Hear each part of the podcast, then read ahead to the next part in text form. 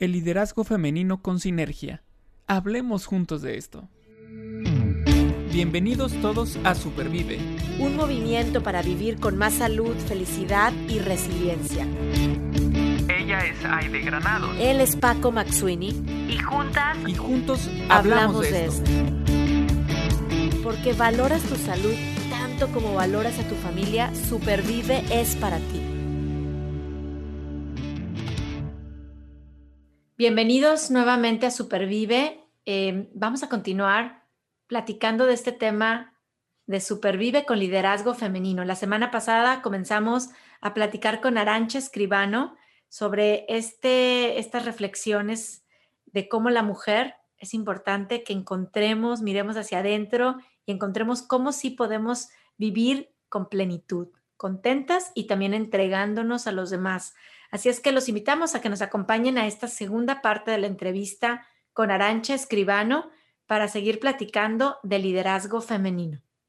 Eh, y cuidar, cuidar el interior, digo, a mí me un mensaje hermoso, eh, que yo lo estoy leyendo en varios libros que justo tengo aquí atrás, aquí en Estados Unidos, que hablan mucho del self-care, ¿no? ¿Qué, ¿Qué, vas a hacer para cuidarte? ¿Qué vas a hacer para quererte? Pero eh, hoy sí quiero decir que es un mensaje para hombres y mujeres. O sea, eh, hablando de ese punto medio, hablando de esa sinergia, sí, eh, mujeres, ¿verdad? Hay que cuidar nuestro interior. Una mujer feliz es mamá, familia, trabajo, bien feliz.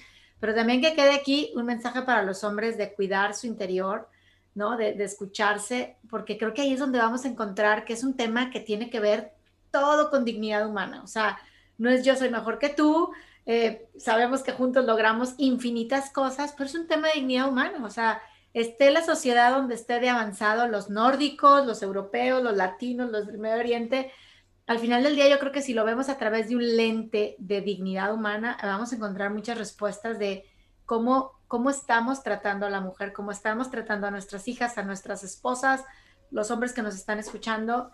Eh, con qué, con qué humana. Y aquí va una pregunta, me salgo un poquito de la parte cultural y me voy a meter un poquito más a la parte personal. Yo tengo amigas participantes en Rostro Rojo que si les preguntamos quién eres, fíjate, es una pregunta muy sencilla. ¿Quién eres? Dos palabras. Estamos hablando de identidad. Suelen responder con una identidad. Soy mamá, ¿no? O yo trabajo, o no sé, y cuando entendemos que a lo mejor nuestra identidad puede estar definida por, por varios roles, por varias direcciones, caminos, ¿cómo podrías tú ayudarnos a, los que nos están escuchando hoy a, a pensar en cómo definir nuestra identidad como mujer? ¿Qué es lo que la define? ¿El momento? ¿El rol que estoy jugando? ¿El que quiero jugar? ¿El que jugué? ¿Qué nos puedes decir de la, de la identidad como mujer? Yo hay algo que rescato de la identidad y me parece que aquí también te digo que no importa que sea varón o mujer, que es la autenticidad. O sea, el hecho de mm, ser lo que uno es, lo que quiere ser, ¿me explico? O sea, y que eso, y que eso brille. Eh, una vez, cuando a uno le preguntan, bueno, ¿quién eres? ¿Qué haces? Qué haces bien, eso como que nos da vergüenza. Vieron que hablar bien de uno, eh, por muy incluso vanidoso que uno sea, nos cuesta, porque pensamos, bueno, no sé si esto será, será tan importante como para compartirlo, o será, no sé, bueno, cuando me dicen que haces bien, no, no sé, no sé, ¿no? Como que nos da cosita, como, pena. como nos da pena. Este, y alguien me dijo, no, pero eso es una falsa humildad. En realidad uno tiene que saber reconocer sus talentos y ponerlos al servicio de otro. Y si no lo haces, eres muy egoísta. Y entonces ahí me cambió la percepción. Dije, oye, es verdad. O sea, el poder reconocer cuáles son nuestros talentos y ponerlos al servicio del resto es algo súper importante. Digo, y no vas a ser menos, eh, digo, más, menos creído por, por compartirlo y por decirlo. Es más, creo que uno está en un paso superior cuando es capaz de, reconocerse, ¿verdad? Y de poderse trabajar. Y cuando decía toda esta parte de introspección, es poder también saber cuáles son las cosas en las que brillas y cuáles son las cosas que debes trabajar, porque creo que cuando trabajas justamente en tus sombras, te haces mucho más potente. ¿no? Porque son cosas inertes a ti que, las tienes y que en lugar de opacarlas, eh, eh, esconderlas u, ocultarlas, lo que hay que hacer es trabajarlas, perfilarlas y, pulirlas, ¿no? Eh, creo que tiene que ver un poco con, lo que decías y me perdí con la pregunta que me dijiste al principio. O sea, la parte es de la identidad. O sea, ¿cómo definir la identidad? Es, yo soy mamá porque ahorita tengo tres, cuatro hijos, dos hijos, o soy solo ah, no, lo que pasa que la mujer es lo que es por ser mujer, porque nació, porque experimentó, porque fue, porque en algún momento puedes ser mamá, pero puedes no serlo, pero puedes tener el mismo instinto maternal, me explico, y puedes poder canalizarlo. O sea, ¿cuántas mujeres hay que son muy maternales y no tienen hijos? ¿Cuántas mujeres hay que, que son, eh, que tienen ese deseo y ese instinto y lo han canalizado con proyectos sociales o pudiendo a lo mejor mm. viajar con, eh, en Médicos Sin Fronteras o, y que de otra manera no podrían haberlo hecho y tienen como esa capacidad y ese don maternal o cuántas mujeres hay que han tenido dos hijos en lugar de siete y son madrinas de otros muchos y, y cuidan y atienden, ¿no? Entonces, me parece que la identidad no te la dan las circunstancias, uno es lo que es y se forja. Por eso insisto, si tu felicidad depende del resto, vamos mal. A mí me parece súper importante y eso es un aprendizaje que uno hace con el tiempo, que la felicidad y el bienestar tiene que poder depender de uno. Eso no significa que, que ese bienestar lo logres solo, ¿sí? O sea, el resto suma, pero el plato principal tiene que ser uno. O sea, la comida tú tienes que alimentar, con, tienes que poder sobrevivir con lo que, con lo que tienes dentro, ¿sí? Con lo que eres. El resto condimenta ese alimento, o sea, la sal, el azúcar, tú puedes comer, o sea, para, para vivir, ¿qué necesitamos? Aire, agua, ¿no? Digo, o sea, oxígeno, agua y algo de alimento, mínimo aunque sea, ¿no? Con eso sobrevivimos. Todo el resto lo hace más bonito, lo hace más placentero, lo hace mejor, lo hace más llevadero, ¿verdad? Pero, pero, pero nosotros podemos poder sobrevivir ¿verdad? Entonces, me parece que tiene que ver esta idea que tú me contabas, que la identidad tiene que ver con eso, con poder identificar qué es lo que te hace feliz, único y auténtico a ti, sobre todo a ti como mujer, no necesitar el maquillaje, no necesitar solo tipo, o sea, tu circunstancia, no necesitar este, un hijo para ser feliz, ¿me explico? Digo, eso es algo, es, es eh, y lo digo con, con todo el respeto del mundo y con toda eh, la, cautela, porque digo, hay un montón de temas que nos, que nos afectan, pero que me parece que cuando uno hace ese clic, logra y logra internalizarlo, este, vive un poquito más tranquilo, no esperando que le sucedan cosas o que pasen cosas que realmente no dependen de uno. Entonces, eh, respondiendo a tu pregunta, me parece que la identidad tiene que ver con eso, con, la autenticidad entendida desde esta manera. Y, otra vez viene la invitación a hacer ese viaje hacia el interior, o sea, voltear y decir adentro de mí, ¿qué está pasando? Está, está esta definición, eh, esta plática con, mi maestro interior, no sé cómo decirlo, ¿no? Sí, sí, y, y no tiene que ver con, o sea, insisto, eh, nos pueden estar escuchando gente de muchas religiones o incluso gente que no cree en Dios, no, no, no le quiero poner nombre, ¿no? Para, Justamente para poder integrar a todos, o sea, tiene que ver con una búsqueda interna de, de eso que te, que te sana, que te hace estar tranquilo, feliz, insisto, que te deja contento con lo que eres, en esencia, que es lo más difícil de encontrar hoy en una sociedad que, que mira justamente la afuera, ¿no? O sea, tenemos el clic, tenemos las redes sociales, tenemos el aplauso del otro, que es siempre muy gratificante y muy, eh, muy maravilloso, pero eh, uno tiene que hacer esa introspección de, ¿me aplaudiría yo? Y una sociedad que mira hacia afuera y que además no estamos tan listos para hacer un alto, o sea, un, un vivir el momento, el presente. Pero bueno, gracias por dejarnos ese mensaje y esa invitación, Arancha. Creo que Paco traías otra pregunta, ¿verdad, Paco? Sí, sí, sí, tengo otra pregunta, pero es que parece que, que, que, que vas así adelante, adelante, adelante, adelante, ¿no?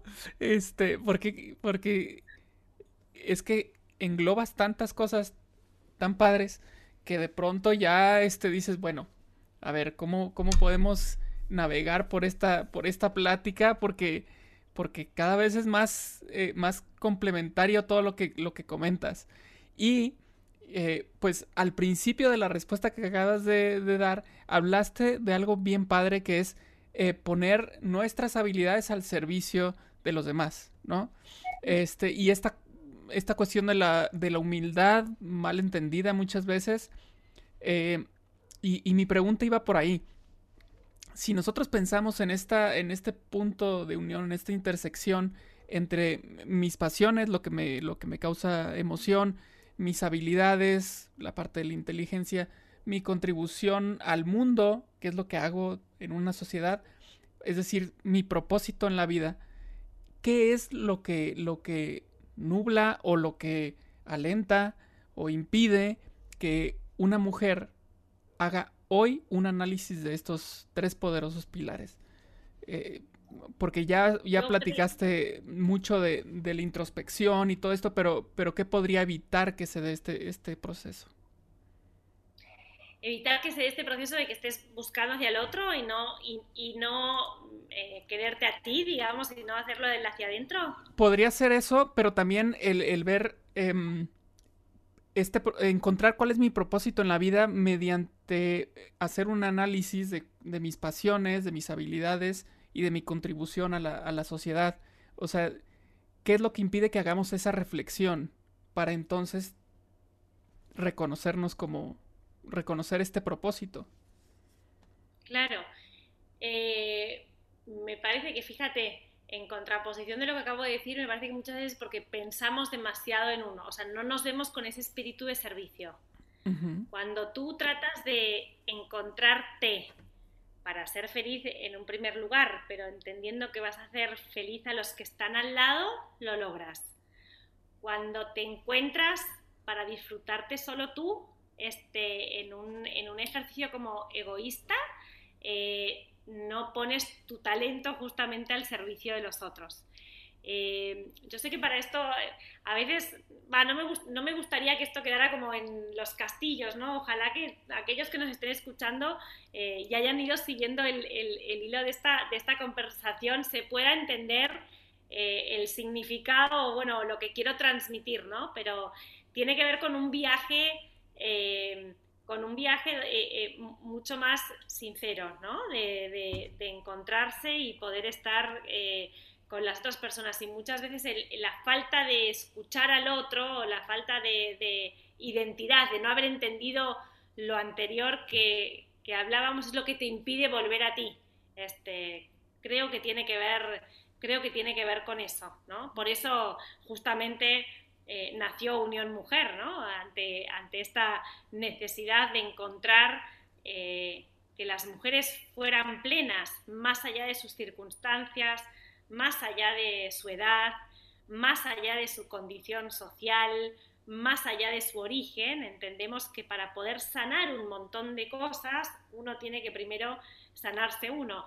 Puede ser un viaje espiritual, como puede ser un viaje intelectual, como puede ser un viaje social, ¿no? O sea, viaje me refiero a, un proceso. Este, eh, creo que, que, tiene que ver con eso, ¿no? Con el poder entender la relevancia que tiene uno en su familia, o sea, la relevancia que tiene uno, los, los, eh, la cantidad de, de, éxitos que se pueden alcanzar estando sano, equilibrado y bien, digo, y cuánto eso puede provocar que esté bien pues tu círculo íntimo y después este, eh, tus amigos y luego tu comunidad y luego tu país y son círculos concéntricos que se van vinculando el uno al otro.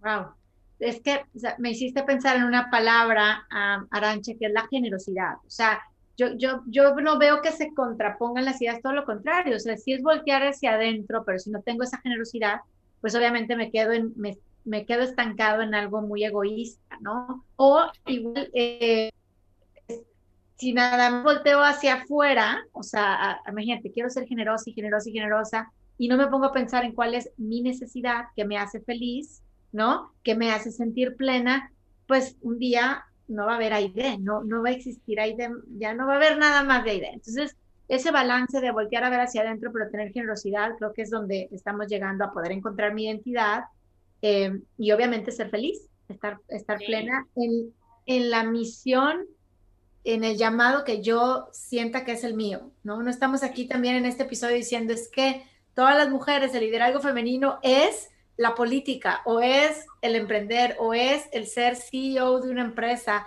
o mamá de uno, dos, tres, cuatro, cinco hijos o lo que sea. Estamos hablando que es encuentra, que es aquello que te hace feliz, en donde tú te puedes entregar con generosidad a los demás y ahí es donde creo yo que viene esa plenitud de la mujer de la cual estamos hablando. ¿no? Además, ¿qué sería el éxito si no pudiéramos compartirlo con la gente que queremos, no? O sea, ¿de qué nos sirven los alcances? ¿De qué nos sirven los logros? El, eh, no sé cuántas veces, y esto creo que la pandemia lo ha ejemplificado muy bien, ¿no? Nos lo ha puesto encima de la mesa de una manera súper, súper, súper eh, clara.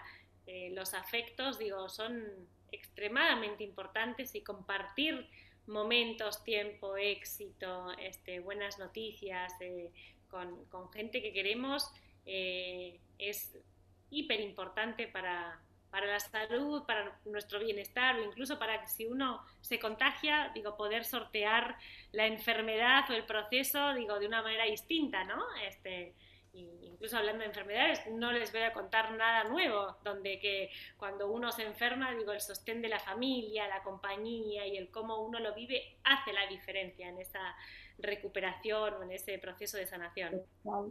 Y hay evidencia científica de eso. Eh, Arancha, me voy a ir a otro tema, porque este tema de liderazgo en verdad que trae muchos, ha, habido muchos pequeños temas, pero hemos llevado bien, me encanta el, hilo eh, conductor, ¿no?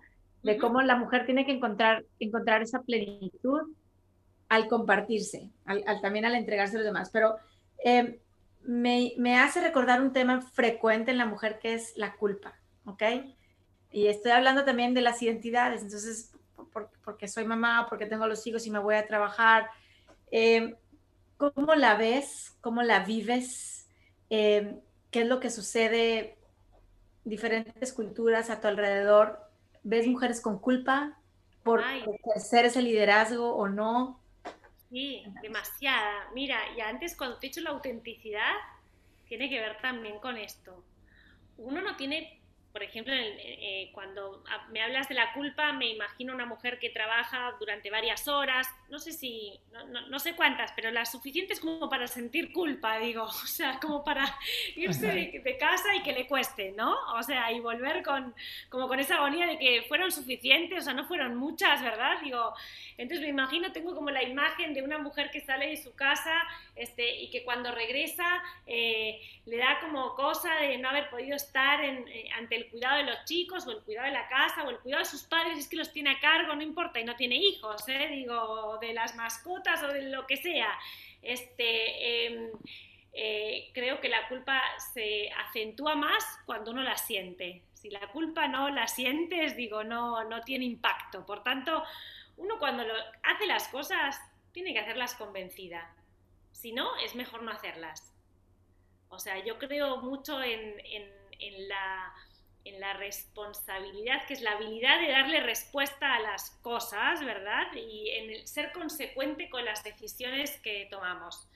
Si uno decide trabajar porque necesita ese dinero, porque cree que es un bienestar para su familia, porque cree que le hace bien como persona, que la dignifica, que le ayuda a... Eh, bueno, al día de mañana poder tomar una decisión y ser más libre, no depender de otro, no sé, por un montón de circunstancias tiene que hacerlo consciente, porque, o sea, consciente y consecuentemente.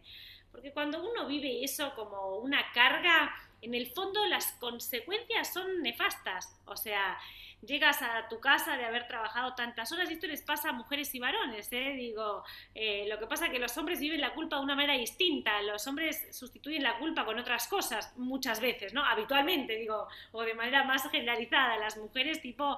Eh, canalizamos eso de, otra manera, con el llanto, con el mimo, con el consentimiento, ¿verdad? El, el hombre tiende a hacerlo de una manera más con, un regalo, con algo más material a veces, ¿eh? Digo, insisto que esto pongo generalidades, pero es una tendencia a querer sustituir el tiempo que uno debería pasar en, casa o eh, haciendo las cosas que cree que debería hacer, haciendo, eh, habiendo tomado otras decisiones. Me parece que, es, un, es un proceso que hay que, vivirlo.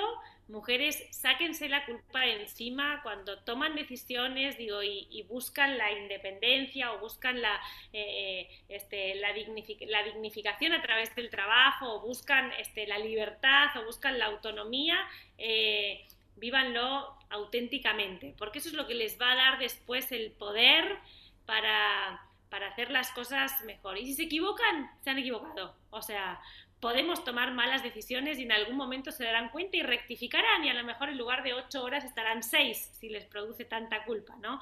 Pero me parece que es importante eh, tomar decisiones, ser consecuente y vivirlas, digo, auténticamente, porque eso es lo que hace que sirvan, para bien o para mal, insisto, si es para bien, que realmente se note y si es para mal, a lo mejor uno, insisto, eh, puede equivocarse podemos tomar decisiones erróneas y después corregirlas, pero, pero el vivirlas con todo y el hacerlas con todo nos va a permitir aprender de ese error o si, lo hace, o, si tomamos esa decisión que realmente valga la pena el esfuerzo, ¿no? No quiere decir que uno se vaya y no, no le gustaría estar pues con su familia, con sus hijos, o no les gustaría tener el desayuno, no se pierda. También uno no tiene que pasarse, tiene que encontrar el equilibrio, ¿verdad? Digo, entre las horas que uno está fuera y de realmente las horas que uno dedica a la familia, ¿no? En, infinidad de veces hemos, hemos visto casos de, mujeres que están en la casa, pero es como si no estuvieran. Claro, claro practican el abandono, digamos, estando en la misma casa al lado de los hijos. Son muchos padres que están y que en el fondo no están, y que para que estén así es mejor que no estén, ¿no? Digo, que estén afuera trabajando. Entonces, eh, el tiempo que les brindamos a nuestros seres queridos tiene que ser de calidad. No importan las horas, importa la calidad del tiempo que ocupemos. Así que eh, sáquense la culpa y hagan aquello que tienen que hacer con determinación y convencimiento, que es como merece la pena hacer las cosas. Así, incluso cuando nos equivoquemos, ¿no? Porque no somos perfectos, así que podemos tomar decisiones eh, eh, inadecuadas o no del todo correctas. Y bueno, ojalá que esta, esta claridad mental nos va a permitir darnos cuenta de que hay que rectificar. Me hiciste pensar en un tema de balance de vida o ritmo de vida, como me gusta a mí más, más llamarle, eh, que, es tema para otro podcast, pero realmente esta parte de culpa pues también tiene mucho que ver con entender que no podemos tener todo, al menos, al menos no todo al mismo tiempo, ¿no? Y que también hay etapas y hay ritmos, hay semanas muy complejas y hay meses complejos, hay años complejos. Y después puede venir todo lo contrario, o más tiempo con la familia, o más tiempo con el trabajo, más tiempo con los amigos, o más con las mascotas, pero es un, ritmo que es irle encontrando. muchas gracias por esa reflexión. Ay, perdón, fíjate, ahora que has dicho esto, la pandemia le permitió a mucha gente estar con su familia, ¿no? Mucho tiempo, y tampoco es bueno. O sea, digo, tampoco es bueno tantas horas, tanto tiempo, tanta intensidad, ¿no? Digo, hay que encontrar un sano equilibrio en todo. Pregúntale a Paco que sigue con los niños en la escuela, en la casa. Sí, de repente se necesitan momentos así para cada quien, ¿no? O sea, cada quien en su, en su, actividad, haciendo lo que le gusta y ya. Pero bueno, eh, es algo que nos ha enseñado también la pandemia, cómo, cómo supervivir con, con esto, ¿no? Este, con este encierro. Eh, ahorita que, que decías eh, de, mm, de el abandono estando ahí, me acordé mucho, acabo de ver una película porque se las encargué a mis alumnos este, de cine y, ah, obviamente pues, la vi para recordar eh, para el día de la clase. Y empezando la película se avientan una, una plática los personajes y hay una línea que, wow, me encantó y la, la apunté y todo. Y, y, o sea, embona totalmente con lo que dijiste porque dice era una discusión entre el papá y el hijo. Es la película de Big Fish. Este, y entonces están discutiendo el papá y el hijo, y le dice el hijo al papá, es que somos como dos extraños que nos conocemos muy bien. ¿No? O sea, eh, él se sentía abandonado de cierta forma, ¿no? Pero el papá ahí estaba, o sea, no, no dejó de estar el papá, ¿no? Pero entonces sí, ahorita que escuché eso dije, wow, bueno, ahí va con esa frase. Pero bueno, ahora platiquemos de ti. ¿Cómo es que tú has ido encontrando eh, tu lugar como mujer líder en este momento histórico que estamos viviendo? Oye, qué pregunta profunda. Esto tengo que poner aquí en práctica todo lo que acabo de decir, ¿no? Que es lo de la humildad, que no sé qué. Fíjate por dónde que uno no, no elige ser líder. O sea, no eliges contagiar o entusiasmar o influir. En realidad se da, a ver, se da así por tus conductas, por los resultados, por el impacto que tus decisiones tienen frente a una comunidad que deja de ser solo tu familia o tus amigos, ¿no? Este, Entonces, si me preguntas yo como líder, ay, no sé, me veo muy chiquitita, pero sí me doy cuenta que, que, muchas veces el, el, tipo de decisiones que he tomado o la vida que, que he llevado ha inspirado a otros, ¿no? Y he tenido además la oportunidad de compartirlo a través de, los medios. he, presentado durante, conduje durante prácticamente cuatro años un programa que se llamaba Valor Agregado y que a través del cual enseñábamos y mostrábamos historias de personas a veces más, menos influyentes que, ejercían, pues eso, un valor agregado a la sociedad, ¿no? Algunos eran más conocidos, otros menos, a través de su trabajo, de su formación, digo, y a raíz de eso me fui posicionando en los medios, digo, de alguna manera eh, que generó un impacto, incluso en los posts que hago siempre trato de hablar de otros y cuando termino hablando de mí, eh, tiene mayor impacto. Digo, bueno, no sé, tendré que contar entonces esto que me pasa. O sea, digo, tendré que compartir esta foto con los chicos o, o por ahí contar esto que eh, me inquieta o me angustia, digo, inspira más a otros, ¿no? Así que eh, en mi caso en particular me parece una responsabilidad enorme. me parece una responsabilidad ser auténtico siendo consciente de que tu autenticidad em, inspira a otros. ¿Me explico? Eh, la verdad que lo vivo con, con nada, con, mucha naturalidad, entendiendo que hoy lo que uno hace, este, ya no necesitas una televisión para que todos se vean, digo, basta con una cuenta de redes sociales propia como para que otros muchos sepan cómo piensas, qué eliges, cuándo eliges, este, y, de qué manera y por qué, ¿no? Entonces, eh, creo que es un rol hoy muy importante. Me encantaría que, muchas mujeres que no han sentido identidad con otras, eh, que sí están o que sí han tenido la oportunidad de posicionarse en los medios o de ser más visibles, digo, encuentren en, no solo en el mío, sino en otras mujeres como yo que hacen un montón de cosas increíbles y ojalá yo pueda darles voz, visibilidad y espacio para que eh, otras se inspiren, ¿no? Con historias de vida, porque no dejan de ser eso, son historias de vida. Ojalá, cuando te decía antes lo de los viajes, que necesitamos a gente que viaje más y que se nutra más, a hombres que vivan otras cosas, eh, hoy las redes nos lo permiten, ¿no? A través de las historias o de las experiencias o de los testimonios de otras personas, enriquecernos. Y creo que tiene que ver con eso. Si, si la vida de uno, mi vida, mis decisiones, mi experiencia les sirve a otros, es maravilloso poderlo compartir. Oye, Arancha, eh, sí estoy acá, sí, sí, me escucho. Es que influir y transformar, y a mí me queda claro, porque te conozco desde hace muchos años, o sea, si hago la cuenta casi 20 años atrás, em, me, me, queda claro esas dos funciones de liderazgo, pero también me queda claro porque te conozco y que eres mamá de cuatro hijos, hombres, o, que, voy a resaltar esta parte, ¿no? Tú estás haciendo el esfuerzo por ese liderazgo de la mujer en los medios, en la sociedad, y, ahí está y está teniendo sus efectos. O sea, estás, estás influenciando.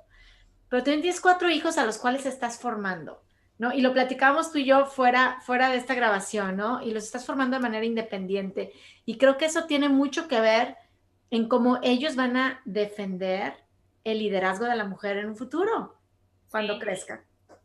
Sí, ese es un reto increíble, el hecho de poder hacer hombres independientes, digo, uno como mujer siempre tiende como a decir, bueno, que no me crezcan más, son mis bebitos, yo tengo hijos de, mi hijo pequeño tiene nueve años y el mayor tiene 15, así que digo, son nueve, once, trece y quince años, son edades además fascinantes donde compartimos un montón de cosas, digo, desafiantes, se pelean, se matan, digo, y, al mismo tiempo se adoran, digo, eh, la verdad es que es muy divertido.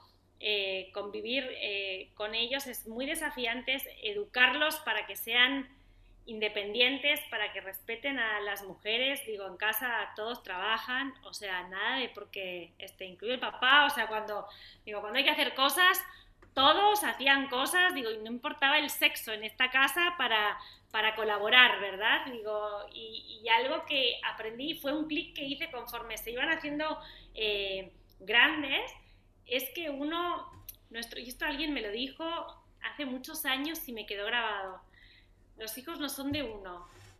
Este, uno está aquí para educarlos, para acompañarlos, digo, pero en el fondo uno uno los educa y los cría para que también sean independientes, ¿no? Y, el, y ese paso, digo, a veces nos cuesta, como que hay mujeres que, que prefieren seguir despertando al bebé, ¿verdad? Digo, al, bebé de 15 años para generar esa dependencia y el poder hacerlos independientes, digo, les hacemos un favor a ellos y nosotros nos obligamos a tener que preocuparnos y de esa vuelta al interior, ¿no? Es como un círculo que también tiene que ver con el círculo de la vida, pero es súper desafiante educar hoy a varones eh, que están, pues eso, pues con las redes y con los eh, videojuegos y con sus amigos y con todos los eh, peligros y desafíos que implica la adolescencia de hoy, ¿no? O sea, nada, mujeres, alcohol, drogas, digo, y hablo así, no porque los míos lo hagan o no, sino porque es una realidad que, existe, todo ese tipo de tentaciones. Entonces, ayudarlos a, pensar y a eh, tener un, un, pensamiento crítico sobre las cosas, creo que es el mejor legado que podemos hacerles. Insisto, se equivocarán, igual que nos hemos equivocado nosotros, pero si, logran aprender de sus errores, tendremos a chicos que, saben decidir y que saben transformar, que es justamente lo que, lo que necesitamos en esta, en esta sociedad a veces tan contaminada, que, sepa eh, crecer y transformarse. Wow. Eh, yo creo que de lo que decías al principio de las redes sociales, bueno, después lo volviste a, mencionar, las redes sociales. Em, en primera, ahorita ya por redes me quedé pensando y bueno, hay gente que tiene más seguidores y más alcance que, que hasta el, puede ser el presidente de un país o, ¿no? Este, es, es, impresionante el alcance que se tiene. Y lo que mencionabas también de, de cómo las reacciones que hay de repente a algunas publicaciones que haces, eh, cuando la haces tuya, ¿no? Que tiene más alcance, eso me, hace reflexionar desde el punto de vista de eh, estamos necesitados de ver personas. Tal cual. Personas, seres humanos, no, no un ideal, no un algo utópico, no. Ajá. Entonces, cuando, cuando tenemos eso en redes sociales de, de, las personas a las que seguimos, pues es lo que nos gusta, ¿no? Y es un fenómeno que se ha dado. ¿no? Claro, más identificado. Y es cuando, por ejemplo, eh, digo, me pasaba a mí antes cuando estaba en universidad, eh, que obviamente no estaba en las redes sociales, y yo seguía jugadores de fútbol, y entonces eran, o sea, yo los admiraba, y, y para mí eran inalcanzables y, también músicos, por ejemplo, ¿no? Este, miembros de, bandas legendarias. Eh, y ahora no, ahora están ahí al alcance de, platicar y entonces eh, los sigues en sus cuentas y te das cuenta que, que también les gusta este, bailar o comer eh, espagueti o no si me explico, o sea, te das cuenta que, que, que, también son personas y eso, y eso te gusta y eso es lo que muchas veces a los que seguimos a otras cuentas, pues nos inspira más cuando nos damos cuenta que es de carne y hueso, ¿no? Sí. Esto es como cuando, cuando había la campaña de un jabón muy conocido que en sus eh, que dejó de poner a supermodelos y puso mujeres más rellenitas, ¿no? Digo, y cómo eso hizo que empatizara con el público. Y uno dice, ¿cómo no se dieron cuenta antes? Si es verdad, si las mujeres que encontramos en el supermercado son gorditas con granos, bajitas, ¿no? Digo, este, y con canas, no entiendo. Así que sí, estamos hablando de mujeres, de gente real que se identifique, que nos inspire. Oye, Aranchilla, para concluir, las mujeres que nos están em, hoy escuchando y los hombres también, porque este, yo conozco muchos hombres, empezando aquí Paco, que está con nosotros, que, que, que, quiere hacer esta, de esta cultura de la mujer como líder y, de defender la dignidad de la mujer, por supuesto, ¿qué encuentra en Unión Mujer? O sea, ¿los vamos a seguir? ¿Dónde los encontramos? ¿Qué, qué contenido? ¿Cómo, cómo nos podemos ser parte de Unión Mujer? y también cómo podemos contribuir a que Unión Mujer llegue a más este mal. Unión Mujer además nace justamente por esto, ¿no? Entendiendo que, la mujer es importante por sí misma, por la autenticidad que debe tener y porque tiene que recorrer un camino de plenitud en, en una identificación con un feminismo humanista que, que no hemos visto en ningún otro lugar, ¿no? Y en esa búsqueda de plenitud trabajamos en tres ejes que tienen que ver con la comunicación, con la política y con la educación, que más o menos engloban tres aspectos grandes de la sociedad que ayudan a transformar. Y a través de eso se realizan programas y se vinculan este, a, mujeres o organizaciones que hacen este, cosas que pueden ayudar a otras mujeres a sentirse plenas. A veces es participando, a veces es impartiendo, a veces es, o sea, informando y otras veces es formándose, consumiendo, ¿no? Así que en nuestras redes sociales, en la página web, digo, ahí van a poder sumarse, encontrar cuáles son las novedades, participar de una vez por mes de, unos encuentros que hacemos de media hora de Zoom, súper prácticos, digo, de Unión Mujer, donde tratamos de temas disparadores con especialistas de distintas índoles y que uno puede escuchar hasta cuando, cuando corre, cuando está en el auto, cuando está buscando a los chicos o cuando de repente está cocinando, no importa, digo, ahí te puedes conectar, escuchar y si de repente es como un programita de radio de media hora, este, donde si te interesa después vas a entrar en cualquier otro momento con el celular, vas a ir y, y te vas a poder conectar. Pero los esperamos a todos porque la verdad que es un lugar de encuentro maravilloso que simplemente pone en práctica un montón de experiencias, de contactos y de, de, buenas causas que hemos estado conociendo a lo largo de estos muchos, eh, muchos años, ¿no? Así que los ponemos en contacto a todos ahí, es una comunidad grande donde tenemos intereses en común y cuando no los tenemos, no importa, nos enriquecemos. ¿eh? esa, es la idea. Nos hacen. Qué padre, qué padre. Pues muchísimas gracias, de verdad fue una plática eh, bien interesante, muy profunda eh, y nos invita a profundizar. Es, son de estas pláticas que, que, no terminan aquí, ¿no? Son de estas pláticas que, que, se quedan aquí en la cabeza y que uno se lleva y, y puede estar este, cenando o regando o este bien, viendo este algún programa, pero en realidad no está ni siquiera viendo el programa, está pensando, ¿no? Este, y eso me encanta, me encanta porque, porque estoy seguro que esto también va a pasar con, con quienes escuchen el, el, podcast, porque creo yo que, que estas invitaciones a reflexionar, a meternos dentro de nosotros mismos, este, pues son de mucho provecho y, y, y nos, van a, nos van a dejar cosas muy buenas hay que darnos el tiempo, hay que, hay que permitirnos hacerlo y seguro, seguro va, va, a salir algo positivo de este, de, este, de este ejercicio al que nos invitas y al que nos dejas pensando. Muchas gracias por, por estar con nosotros.